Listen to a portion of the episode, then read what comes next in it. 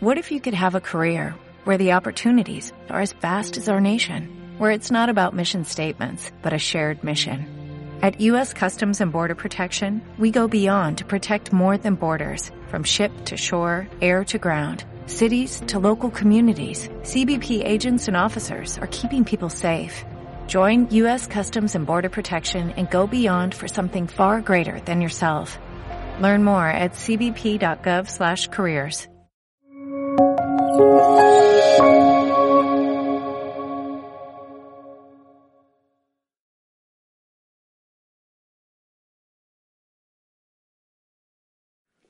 buenos días. Muchísimas gracias, en primer lugar, a la Fundación Rafael del Pino, a María eh, del Pino, a todo el fantástico equipo de la Fundación por, por acoger esta presentación. Y enseguida me van a acompañar ya eh, nuestros invitados, tres invitados de lujo para este panel, como son la expresidenta Esperanza Aguirre, Carlos Rodríguez Brown y Daniel Lacalle. Y, por supuesto, gracias a Roger Domingo, eh, a Planeta Deusto, por todos los proyectos que hemos hecho juntos y por todos los que puedan venir. Eh, para mí es un honor haber publicado este libro también con Deusto y estoy seguro de que vais a disfrutarlo quienes aún no lo hayáis podido ojear. Y, eh, por supuesto, a la presidenta Ayuso el agradecimiento por haber podido acompañarnos en, el acto de hoy. Quería dejar algunas pinceladas del contenido de este libro. Me voy a quitar la mascarilla ahora que ya estamos todos. Quería hablaros un poco de este liberalismo a la madrileña, del que eh, hablo con, mucha más, con mucho más detalle en el libro. Y quería empezar por lo que se puede medir, lo que se puede demostrar, lo que es empíricamente eh, cada vez más evidente. Y es que Madrid se ha convertido en la capital del capitalismo. Podemos tomar distintas métricas. Podemos medir la presión fiscal, el gasto público, la eficiencia de los servicios básicos. Podemos medir la regulación, el entorno político y el riesgo político. Podemos hacer todo eso, pero lo importante es reunir los distintos indicadores que tenemos a nuestra disposición y juntarlos en un único índice, en un único ranking como el que hemos elaborado en este libro. Es el ranking de libertad regional, el índice de libertad económica, si se quiere, en el que se comparan las distintas comunidades autónomas. Bebemos, por lo tanto, de una tradición muy rica. La Fundación Heritage, la Fundación Fraser, aquí en España el profesor Cabrillo, Rocío Albert, que me acompaña hoy también, eh, y, Rogelio Biachi. Muchos autores que se han dedicado a estudiar la libertad económica en los distintos territorios, no solo países, sino también regiones. La evidencia es clara. Madrid obtiene 80 sobre 100 puntos, es decir, está muy por encima de la media nacional, más de 20 puntos por encima de la media nacional.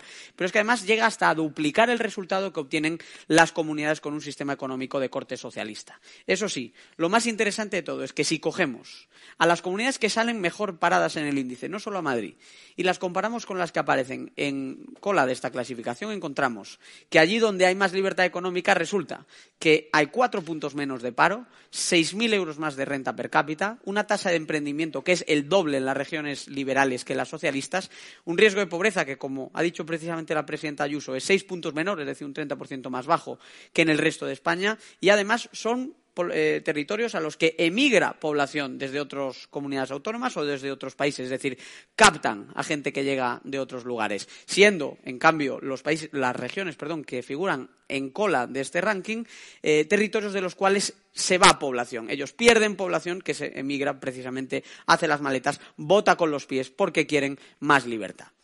¿Cómo es posible que Madrid sea lo que es hoy, sabiendo, como sabemos, que hace 30, 40 años éramos una comunidad en la que imperaban políticas más bien de corte socialista, en la que la tasa de crecimiento era muy similar a la media nacional. De hecho, en la mayoría de los años de gobierno del PSOE, la comunidad Madrid crecía por debajo de la media nacional, o si superaba la media nacional era solamente por algunas décimas, y siendo como éramos, en definitiva, una región que, a pesar de tener ventajas inherentes, eh, no, no estaba destacando en su desempeño económico. En mi opinión, hay tres factores por los cuales era posible esta pequeña revuelta liberal en Madrid. En primer lugar, eh, como olvidar que han sido 25 años de hegemonía política del centro derecha. Es que ha habido otras regiones que han tenido hegemonía política del socialismo y los resultados son conocidos. Son líderes en paro, líderes en pobreza eh, y se han quedado muy atrás. En Madrid ha ocurrido exactamente lo contrario y, evidentemente, a distintas soluciones, distintas, perdón, distintas políticas, distintas soluciones, distintos resultados. En segundo lugar, lo comentaba la presidenta Ayuso, Madrid es una comunidad abierta, una sociedad abierta. Yo mismo hice las maletas, me vine a estudiar a Madrid y aquí me he quedado. Eh, cuatro de cada diez personas residentes en Madrid vienen o de otros países o de otras comunidades autónomas. Cinco de cada diez ocupados en Madrid vienen o de otras comunidades autónomas o de otros países. Por lo tanto, toda esa atracción de población es capital humano que llega a nutrir el éxito económico de Madrid, pero también la vida social y cultural de nuestra región. Evidentemente, eso no hay quien lo pare. Eso es una sociedad abierta a la que no le puedes imponer una forma de vivir, una forma de pensar, como está sucediendo lamentablemente en Cataluña. Y eso explica, por ejemplo, que cuando le preguntas a los madrileños cuánto confían los unos entre eh, los unos eh, en, los otros, entre sí. En Madrid los datos son un 50% más altos que en Cataluña. Eso refleja hasta qué punto la libertad genera confianza y y, favorece que las personas lleguen a entendimientos entre sí y al mismo tiempo los proyectos de corte estatista, nacionalista y también socialista, como estamos viendo cada vez más en la política económica catalana, lo que terminan por hacer es deshacer todos esos lazos y generar confrontación, ruptura. En Madrid tenemos el, modelo opuesto. Y ahora que algunos se lanzan también contra las élites, pues yo sí quiero reivindicar las élites. Me parece que en Madrid tenemos unas élites que llevan mucho tiempo remando por la libertad de empresa. Élites empresariales, élites intelectuales, élites en definitiva, que le han dado un sustrato intelectual a todo eso que ya querían los madrileños de a pie, que es básicamente que les dejen vivir en paz, salir adelante eh, y, labrarse un futuro. Partiendo de todo eso, hubo tres grandes reformas que se empezaron a desarrollarse en los años de Esperanza Aguirre, que nos acompaña hoy, me hace una enorme ilusión contar contigo aquí hoy. Eh, merecido aplauso.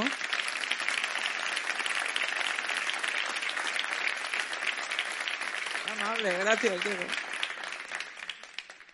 Y esas reformas que vienen de los años de esperanza no solo se han mantenido en el tiempo, que fíjate tú el mérito que tiene esto, ¿no? En esta política en la que las normas pueden durar un año, cuatro años, como mucho dos legislaturas, a lo sumo, es que son reformas que tienen casi 20 años ya de trayectoria. Y esas reformas son básicamente tres. La primera, impuestos más bajos. En Madrid, hasta el estallido de la pandemia, se han aprobado 65 rebajas de impuestos. En el libro las he detallado todas y cada una de ellas. Dos, reforma regulatoria. En Madrid hay cada vez menos trabas. Esto es transformador, porque en Madrid se aprueba un millón de páginas de nueva legislación cada año y que un territorio como Madrid se esté dedicando y comprometiendo a quitar trabas en vez de a poner más trabas es desde luego novedoso. Empezó con la libertad de horarios comerciales y ahora mismo tiene mucho más recorrido. Ahora hablo un poco más en detalle de ello. Y en tercer lugar, otra apuesta muy valiente de Esperanza fue eh, la participación del sector privado en la prestación de servicios básicos. Es fundamental apuntalar la educación, la sanidad, el transporte y precisamente por eso no nos podemos permitir prescindir de las fuerzas del libre mercado. Al permitir que las empresas jueguen un papel en la prestación de estos servicios tan importantes y al fomentar dentro del propio sistema público la libertad de elección, incluso la competencia dentro de los distintos eh, centros educativos, centros de salud, etcétera, lo que estamos generando es una cultura en la cual el contribuyente tiene más libertad para elegir.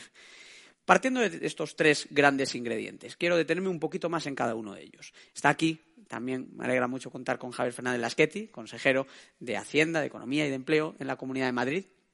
Javier sabe bien que entre 2003 y 2019 se han aprobado, como decía, 65 rebajas de impuestos.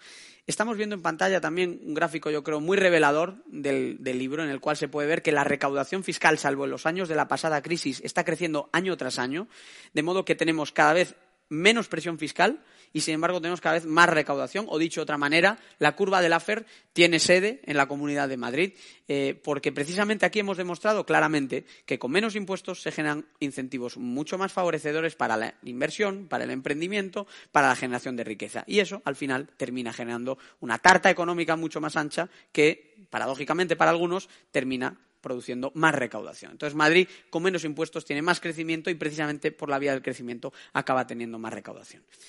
Eh, hablando de la cuestión regulatoria, yo creo que este es un aspecto a veces menos visible que los impuestos y merece la pena también hablar de ello. En Madrid, eh, Esperanza Aguirre en su día fue la primera eh, que apostó por una libertad de horarios comerciales y días de apertura que a fecha de hoy no tiene ninguna otra región española, incluso a pesar de que hay una ley nacional que favorece que las grandes capitales se aumente la disponibilidad para fijar horarios y días de apertura. Pero es que además Madrid viene de aprobar una ley del suelo muy ambiciosa en la cual se introducen cambios y flexibilizaciones varias, por ejemplo, el cambio automático de uso del, suelo, la supresión de licencias, etcétera.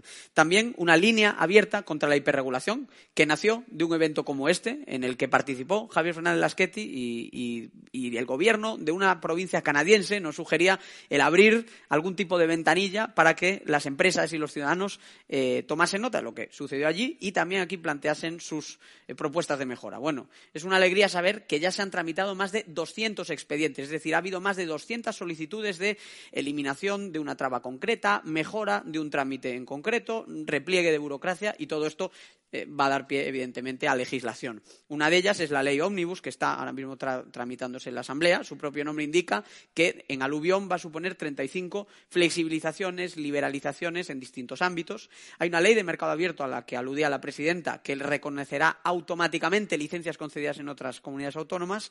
Y también, ojo, los fondos europeos en Madrid se están usando para que la Administración sea más liviana que sea más simple, que se digitalicen los, trámites del ciudadano con la Administración. Eh, somos la única comunidad donde se está haciendo esto, en vez de dedicar el grueso de esos desembolsos europeos básicamente a apuntalar el gasto clientelar y el gasto eh, público más improductivo. Me hizo mucha gracia volver atrás en el tiempo preparando el libro y encontrarme muchas declaraciones sobre cómo Esperanza iba a desmantelar, por aplicar políticas liberales, el sistema sanitario. Me acerco aquí a la pantalla para leerlo y no equivocarme. Resulta que desmantelar al final resultó ser abrir 12 hospitales públicos más y 142 centros de salud. Es decir, como Madrid creció más, pudo invertir más en salud, pero por cierto, uno de cada tres nuevos hospitales era de gestión privada. Es decir, un modelo y otro pueden ir de la mano, pueden colaborar y, de hecho, lo más importante de todo aquí es el paciente y la tasa de satisfacción de los pacientes en Madrid está en torno al 90% en todos los servicios ofrecidos, desde el SUMA eh, y los centros de salud hasta las eh, urgencias hospitalarias. Las listas de espera, en promedio, un 35% por debajo de la media autonómica. De modo, los datos son claros y pasó exactamente lo contrario que se iba a decir. Es decir, no solo no hay tensión entre liberalismo y salud, sino que liberalismo es salud porque precisamente, como no podía ser de otra manera, por la vía de la riqueza se apuntala el sistema de salud. Algo parecido ocurrió con la educación. Hoy Madrid tiene mejores resultados que el resto de España eh, y que la media de la OCDE. Y algo parecido ha sucedido en la pandemia, en el momento más oscuro, cuando todo el mundo se encerraba, Madrid decidió abrirse y demostrar que creer en estas ideas requiere un compromiso en las buenas y en las malas, cuando es más fácil y cuando es más difícil. El ejemplo que ha dado Madrid al mundo nos lo encontramos casi a diario ya en los diarios, eh, revistas internacionales más prestigiosas y yo creo que nos tiene que eh, llamar al hecho de que cada vez es más evidente, uno, que Madrid tiene eh, más crecimiento, tiene más empleo, más inversión, más desarrollo y, en definitiva, que todo esto conduce a un Madrid que va a prosperar mucho. Y esta foto, eh, que no deja de ser una maqueta de lo que va a ser eh, Castellana Norte, Madrid Nuevo Norte, Operación Chamartín, yo creo que es uno de los símbolos del crecimiento que está experimentando Madrid. Eh, solo en esta gran Operación Chamartín se va a producir una enorme transformación urbana y yo creo que es la demostración, la perfecta demostración de que Madrid está atrayendo capital, generando oportunidades, viéndose a sí misma como un modelo al que seguir y, en definitiva, dándose cuenta de que la libertad, como decía el presidente Ayuso, eh, la libertad funciona, la libertad arroja mejores resultados y por el camino de la libertad Madrid ha encontrado una fórmula que ojalá pronto podamos extender por toda España porque, en última instancia, más libertad económica es más prosperidad y más desarrollo para todos. Muchas gracias y vamos al debate.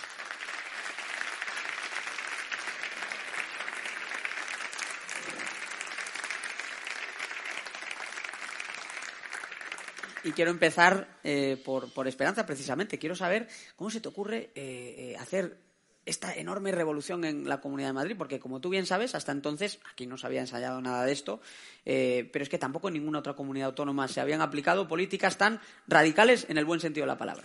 Bueno, es que, buenas tardes, muchas gracias a la Fundación Rafael del Pino por acoger este acto, a María del Pino, a la presidenta, felicitarla por sus palabras. Soy testigo de que su padre había decidido dedicar esta fundación a la formación de los jóvenes en las ideas liberales y hoy yo creo que es una buena muestra de que el deseo del fundador se cumple. Bien, mi vida política ha sido siempre guiada por la convicción profunda de que solo las ideas liberales, es decir, la defensa de las libertades individuales, de la propiedad, podían traer mayor bienestar, mayor prosperidad a mayor número de ciudadanos, especialmente a los más desfavorecidos. Desde el minuto uno, cuando fui elegida por primera vez en 1983 concejal del Ayuntamiento de Madrid y estuve eh, seis años en la oposición, pero luego llegué al gobierno.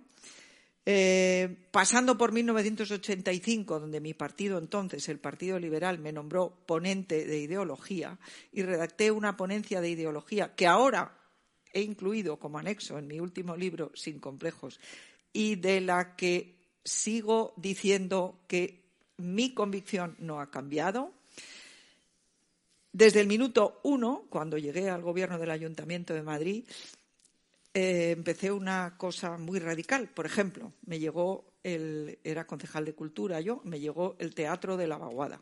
Y en vez de gestionarlo yo directamente, como el Teatro Español, decidí sacar un concurso público para ceder la gestión a quienes creyeran que lo iban a poder hacer.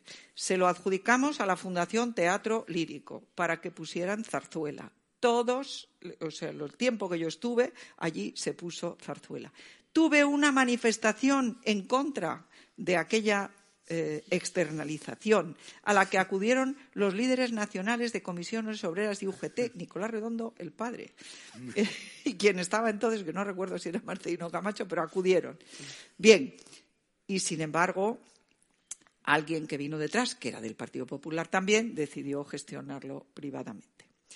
Eso me ha pasado varias veces. Otra vez me pasó con la ley de viviendas rurales sostenibles. A mí no me parecía que en Madrid no fuera posible vivir en el campo un amigo mío que tiene muchas hectáreas en Madrid no podía ni siquiera construir una casa para su hija porque no estaba permitido. Entonces yo aprobé, hice aprobar en la Asamblea una ley que si se tenían seis hectáreas y no era un terreno protegido de ninguna manera, ni medioambientalmente ni agrícolamente, se pudiera uno hacer una casa. Bueno, pues llegó otra administración, también del PP, con Ciudadanos, es verdad, y la derogó inmediatamente. Javier, eso es una cosa que, se podría recuperar. Eh, bien, entonces, eh, yo en el Ministerio de Educación también lo primero que hice fue llevar al Consejo de, al Consejo de Ministros un proyecto de Real Decreto para la libre elección de centro eh, educativo. El Consejo de Estado dijo que sobre las libertades solamente podía legislarse por ley. Fíjate con lo que hace por decreto Pedro Sánchez hoy en día. Pero bueno. Eh, y en la Comunidad de Madrid hice pues lo que yo creía, me hizo mucha ilusión que me nombraran porque pude hacer lo que ha dicho eh, Diego, que no lo repito, en educación. Sí digo que libertad y responsabilidad, no solamente libertad de elegir, sino también eh, favorecer el estudio, favorecer el esfuerzo y como dijo mi adversario en un momento dado, que fue ministro de Educación como yo y, adversario político aquí, eh, Gabilondo, no Iñaki, el otro, el actual defensor del pueblo, dijo, lo que no se evalúa, se devalúa.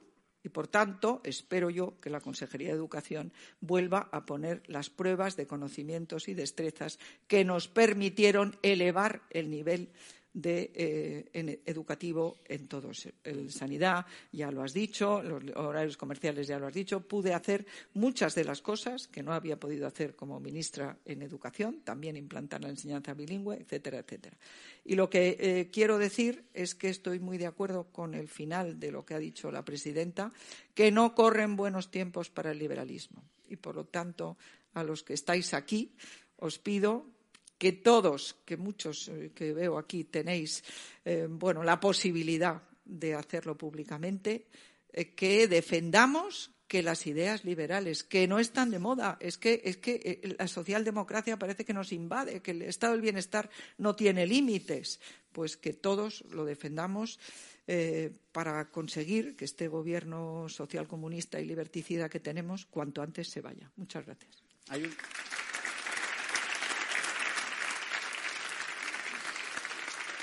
Una tendencia, desde luego, a más intervención, más regulación, más gasto. Con la pandemia se ha exacerbado. Madrid es un ejemplo quizá de que se puede contener, se puede incluso eh, tirar para atrás ese reloj pero es complicado, ¿verdad, Carlos? La, evidencia nos muestra que la mayoría de las reformas fracasan en el intento y que predomina el giro hacia más intervencionismo. ¿Qué, ¿Cómo lo conjugamos eso con lo que ha pasado en Madrid? ¿Podemos ser optimistas con esta década que viene por delante? Debemos ser optimistas. Bueno, gracias, Diego, y gracias a la Fundación. Gracias, María. Eh, es un placer volver aquí, a la Casa de la Libertad. Eh, eh, por supuesto que es difícil, pero ¿quién ha dicho nunca que iba a ser fácil? lo normal, lo normal es que esto sea difícil, ¿no? Por lo tanto, me parece que lo más importante, porque aquí hemos venido a hablar del libro de Diego, lo más importante aquí es el libro de Diego Sánchez de la Cruz y cómo explica esta historia, ¿no? Y para responder a tu pregunta, yo diría que hay, que tener dos, dos mensajes. El primero es no estar del todo contentos con nuestros políticos, ni siquiera los que nos gustan. ¿Por qué? Y porque se pueden amodorrar. Si no les pinchamos, si no les perseguimos, se amodorran.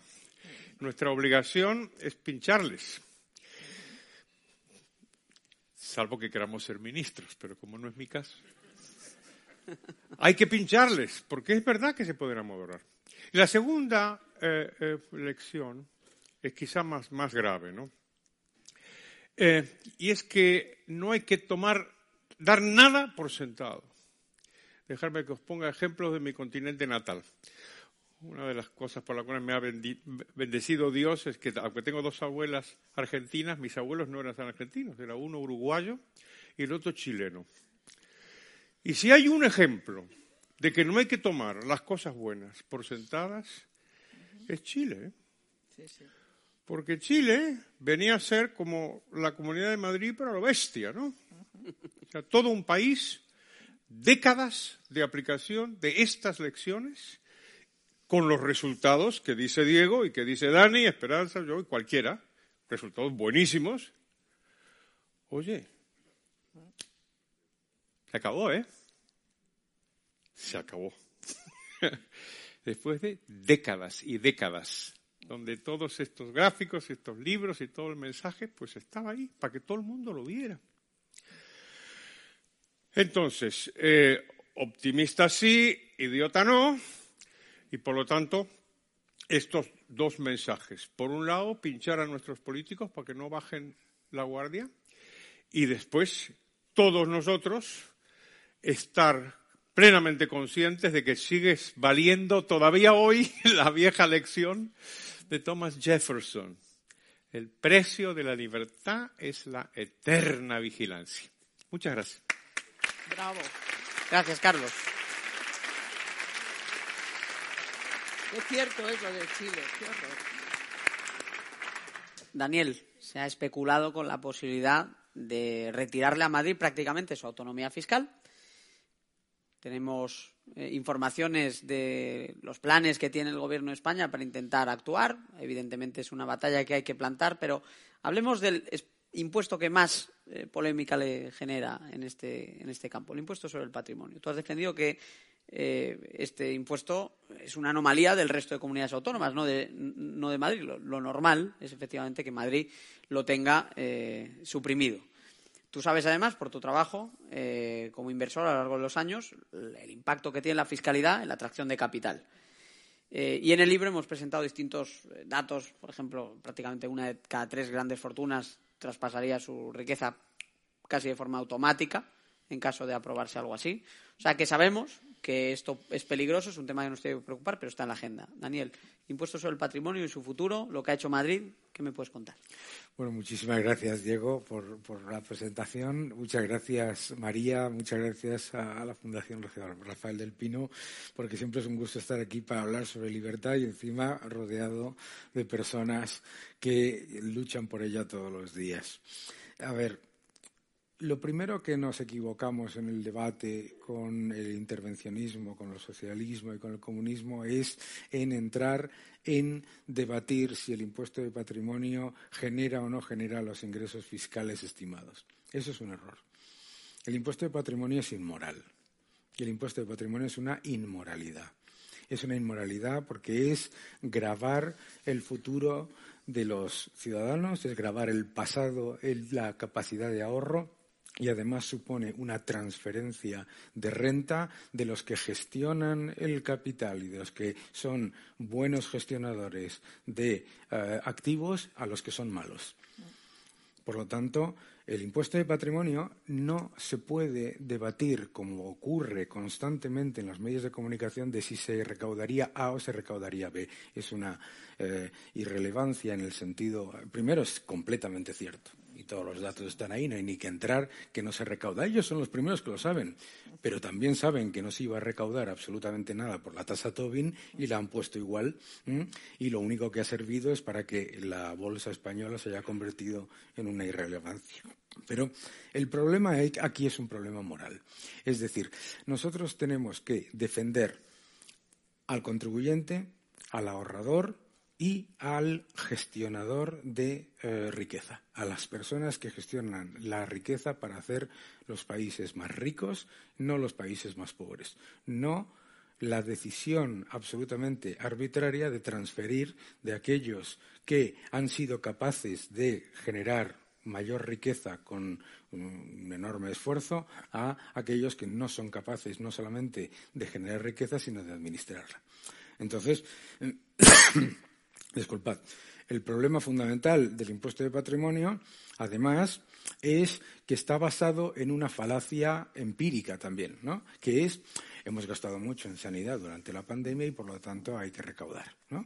Una idiotez con la culpa de un pino. ¿eh? No hay que hacer nada más que el cálculo para demostrar que no tiene ningún tipo de efecto recaudatorio, no sobre lo que se haya gastado durante la pandemia, sino sobre el exceso de déficit estructural que se incurrió antes de que existiese la palabra COVID ni las mascarillas y todas estas cosas que estamos viviendo ahora mismo por favor, ¿eh?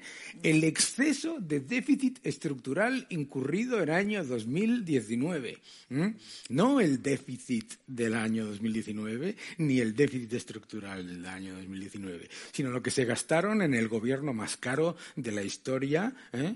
para eh, ir creando ahí defensores de eh, no sé qué, del roscón con nata. Por lo tanto, hay que. Eh, la, batalla de las ideas es la batalla de las ideas y es la batalla de la moral. Y la razón por la que Esperanza, por la que Carlos, por la que Diego, por la que yo estamos de la parte del liberalismo es porque el liberalismo es el único sistema que defiende de verdad a los pobres y no los crea. Muchas gracias. Muy bien. Muy bien, Daniel. Gracias, Daniel.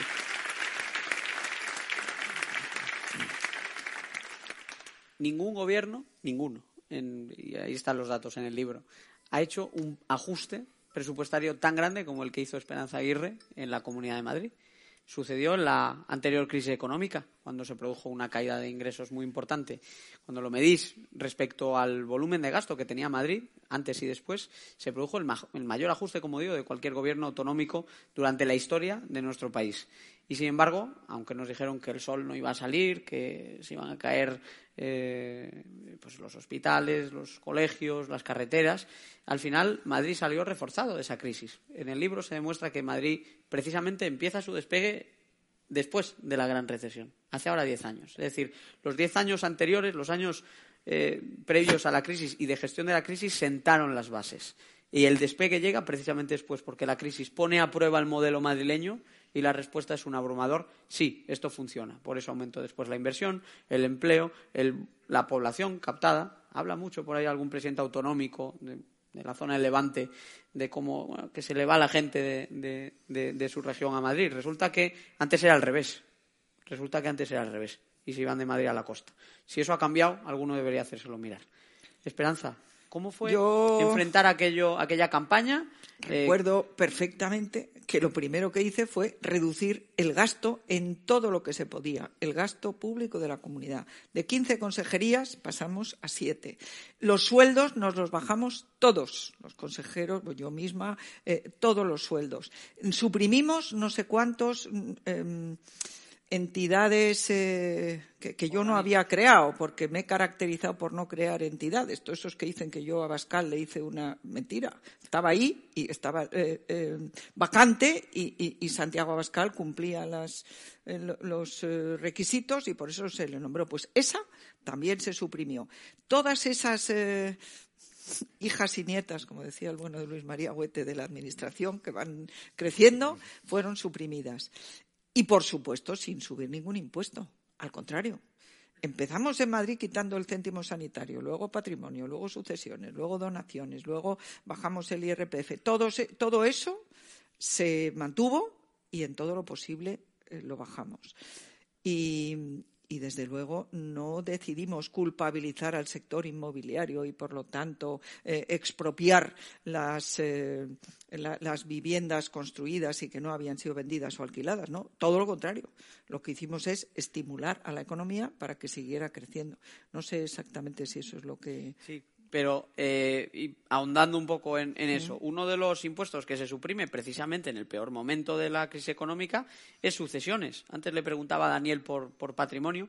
Carlos, te, quiero preguntar por el impuesto de sucesiones, que tiene una larga trayectoria de debate intelectual en el ámbito del pensamiento económico, pero que es una figura fiscal a fecha de hoy cada vez más desfasada. Esperanza dio el paso y ahora mismo, como sabes, hemos visto hasta protestas en otras comunidades autónomas, revueltas, pequeños tea parties eh, eh, autonómicos ¿no? contra el impuesto de sucesiones. Eh, ¿Qué validez tiene lo que se hizo en Madrid y qué recorrido tiene el quitarle los impuestos a las herencias? Yo creo que tiene una, validez importante y es verdad que tiene una larga historia, una historia paradójica, porque eh, liberales decimonónicos fueron los que impulsaron la idea del impuesto a la herencia, empezando por, por John Stuart Mill. O sea que ni siquiera hay que tener confianza en los liberales, ¿eh? ojo. Ojo. Y después, eh, la, carrera del impuesto de sucesiones fue, fue al alza sin, sin parar hasta que finalmente una, una, combinación de opinión pública y de poca recaudación, a la que hablaba Daniel hace un momento, pues eh, acabaron con él. Y es posible que ahora vuelva. O sea, que quizá lo más importante de, de esta historia es lo que ha comentado Diego. De las alegrías que hemos tenido los liberales en los últimos años en nuestro país, ha sido precisamente esto, que ha habido manifestaciones en contra de los impuestos. Lágrimas caían por mis ojos.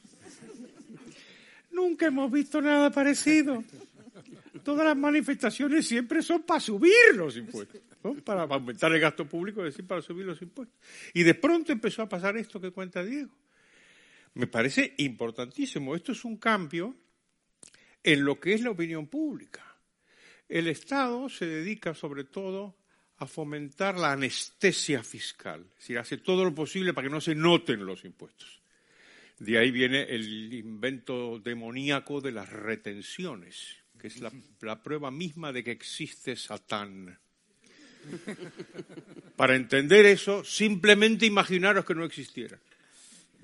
Mañana se acabaron las retenciones. Todo el mundo cobra y después va a Hacienda y paga el impuesto. Para todo. Se acaba, se acaba el invento.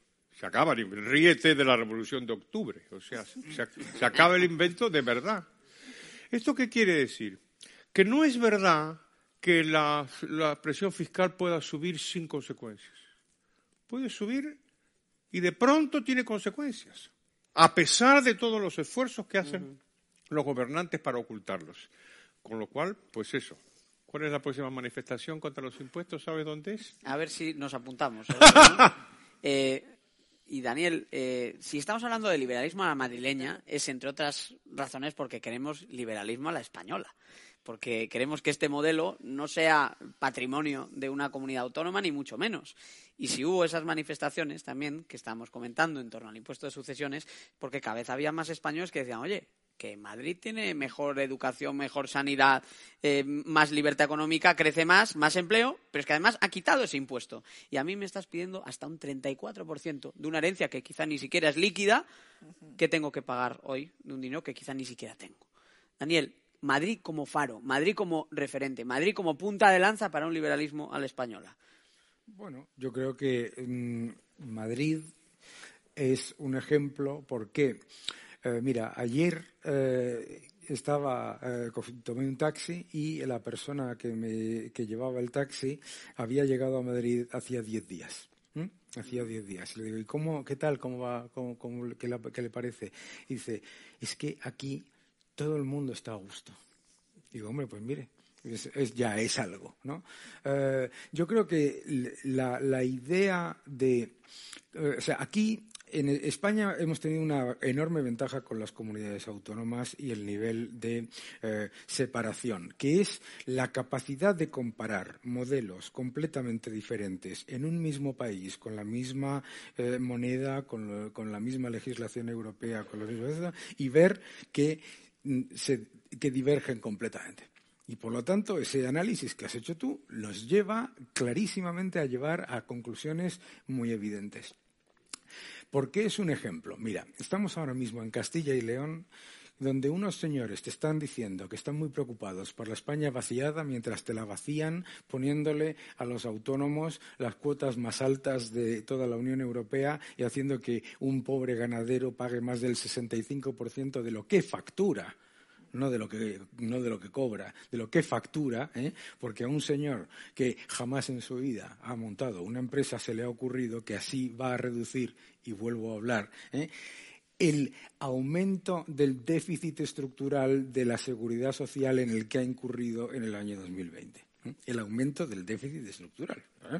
Lo digo, vuelvo a decir. Entonces, ¿Por qué nos estamos dando? nos estamos dando cuenta en muchos, en muchos lugares de España y en muchos lugares de Europa, porque además resulta que eh, mm, ves como países como eh, los países, eh, antiguos países bálticos ganan en renta per cápita a España en, este entorno, ves como Grecia, que era campeona del paro con un gobierno liberal, resulta que reduce el paro mucho más que nosotros en medio de una pandemia y con mucha más exposición al turismo, porque ves que un ganadero no se puede permitir la absoluta monstruosidad fiscal que se le quiere imponer y burocrática, que nos olvidamos de la burocracia y de la, y de la, y de la absoluta locura que se está llevando a cabo. Entonces, ¿por qué es un ejemplo? Pues es un ejemplo, desafortunadamente, porque tienes la comparación positiva y tienes la comparación negativa. Y lo que no debemos hacer, volviendo a lo que decía Carlos sobre Chile, eh, es caer en el error de comprar el 20% del mensaje del enemigo.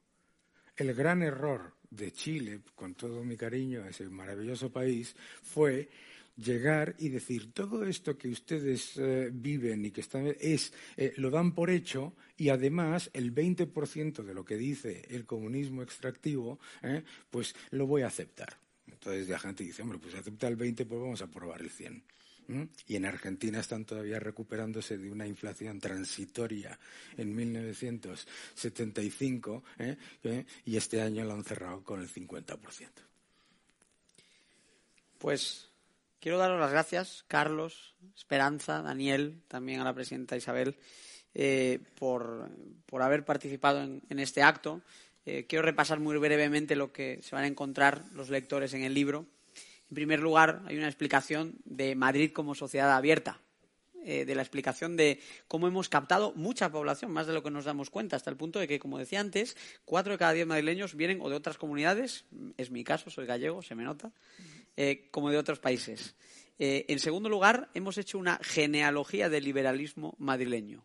Desde finales del siglo XIX hasta hoy en día. ¿Cómo es posible que hayan cuajado esas ideas también en la esfera intelectual, no solo en el ámbito popular? O dicho de otra manera, ¿por qué la gente pide liberalismo y por qué aquí cenáculos, tertulias, fundaciones sí se posicionan a favor de estas ideas, al contrario de lo que ocurre en buena parte de nuestro país? Refugio fiscal, un capítulo de casi 100 páginas dedicado a explicar cómo las rebajas de impuestos han generado bienestar, especialmente entre las rentas medias y trabajadoras. Se dio antes un dado que es tremendo, 16.000 euros de ahorro fiscal por eh, contribuyente medio. Ya ni hablemos si hablamos de una persona eh, que además ha heredado una casa, etcétera. Libre mercado, que es un capítulo dedicado a todas las reformas de desregulación que se han aprobado en la Comunidad de Madrid y, ojo, a las que están por venir, porque el libro eh, se extiende también en algunas de las novedades que, que, probablemente se materialicen en 2022-2024.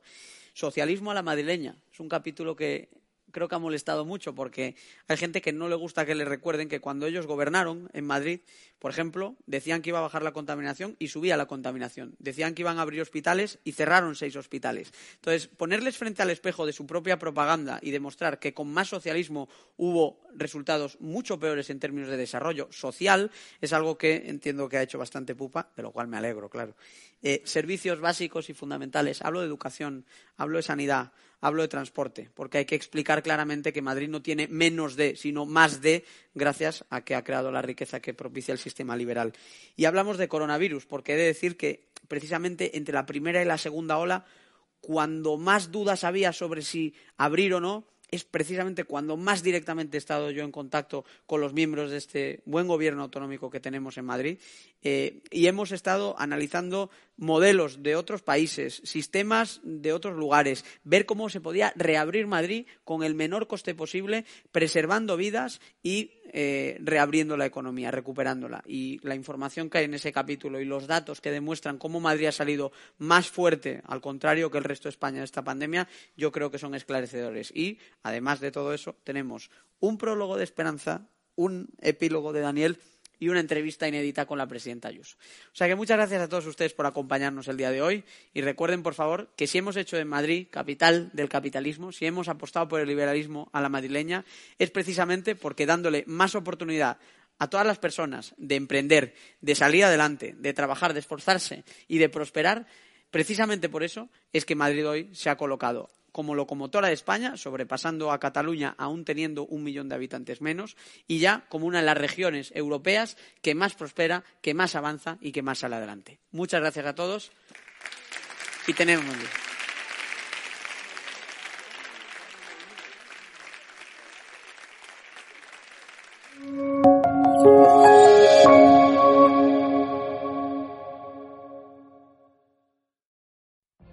What if you could have a career where the opportunities are as vast as our nation, where it's not about mission statements, but a shared mission.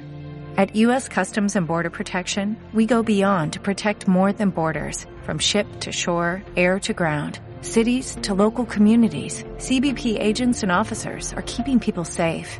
Join U.S. Customs and Border Protection and go beyond for something far greater than yourself. Learn more at cbp.gov/careers.